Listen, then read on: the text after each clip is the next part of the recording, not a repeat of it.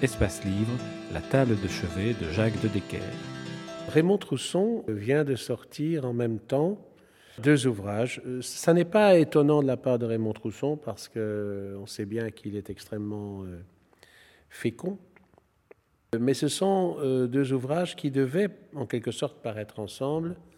C'est sa biographie de Voltaire et en même temps euh, une mémoire de la critique à propos de Voltaire avec les dates 1778-1878, c'est-à-dire euh, qu'a-t-on dit de Voltaire euh, pendant le siècle qui a suivi sa mort?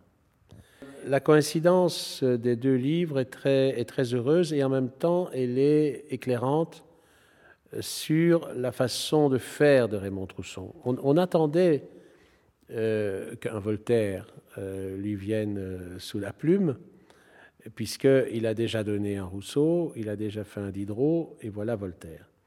Alors, qu'il ait fait une biographie de Rousseau euh, n'étonne personne, puisque Rousseau, c'est vraiment son auteur euh, sans doute de prédilection, euh, en tout cas dans le XVIIIe siècle, dont il est spécialiste, au même titre que son maître Roland Mortier.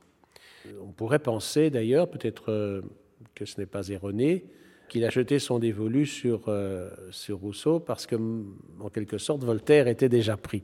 Puis après, il s'est intéressé à Diderot, qui est un terrain qu'ils ont en commun, Roland Mortier, son maître, donc, et, et lui, Raymond Trousson. C'est assez amusant de considérer ces deux messieurs que dix ans séparent et, et, et dont l'un approche euh, des 70 et dont l'autre a dépassé les 80.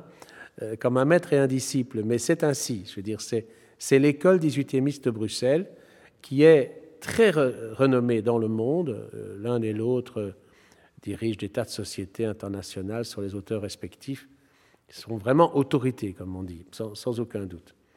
Mais quand je dis que la coïncidence des deux livres euh, s'imposait, elle se justifie à mon sens en partie par l'attitude de Trousson lui-même en tant que biographe c'est que Trousson est, vraiment le, plus flegmatique des biographes. On ne le surprend jamais à sortir de, sa, de, cette distance qu'il s'impose, de cette euh, relative euh, froideur, enfin, qui est celle qu'il adopte devant, devant son modèle, parce qu'il se dit que c'est la condition première de l'objectivité et, en même temps euh, de la crédibilité scientifique. Bon.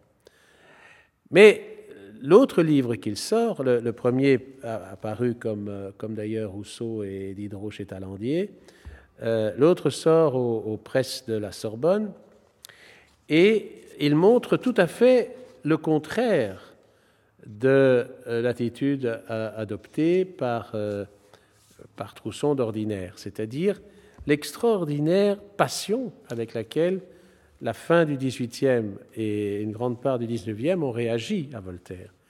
Et là, on, voit bien à quel point Voltaire a été haï, a été détesté, a été euh, voué aux gémonies euh, par, par des tas de gens éminents, dont principalement d'ailleurs Victor Hugo. On voit aussi que on parle toujours du, du purgatoire des auteurs. Mais moi, je crois que les tout, tout grands auteurs, euh, avant le purgatoire, passent par l'enfer.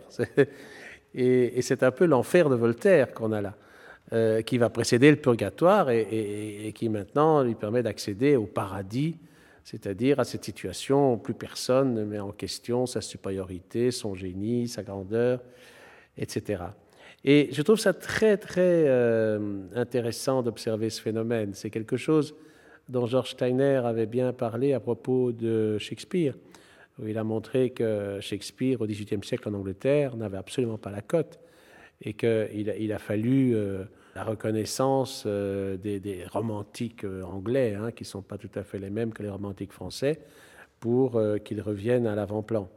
À propos de Shakespeare, d'ailleurs, ce qui est amusant, c'est que Voltaire, lui, et ça, on le voit bien dans les biographies de, de, de Trousson, est quelque part euh, le plus britannique des écrivains français.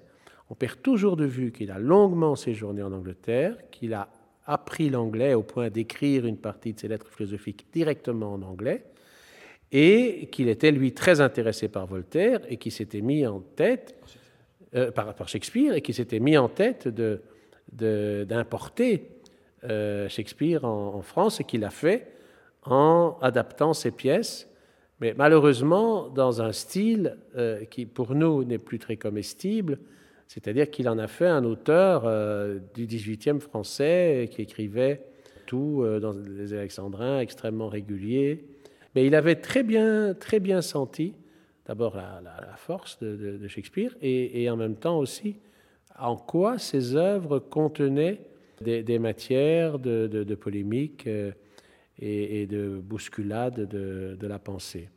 Donc c'est vraiment un plaisir de, retrouver ces, ces titans en compagnie de Raymond Trousseau.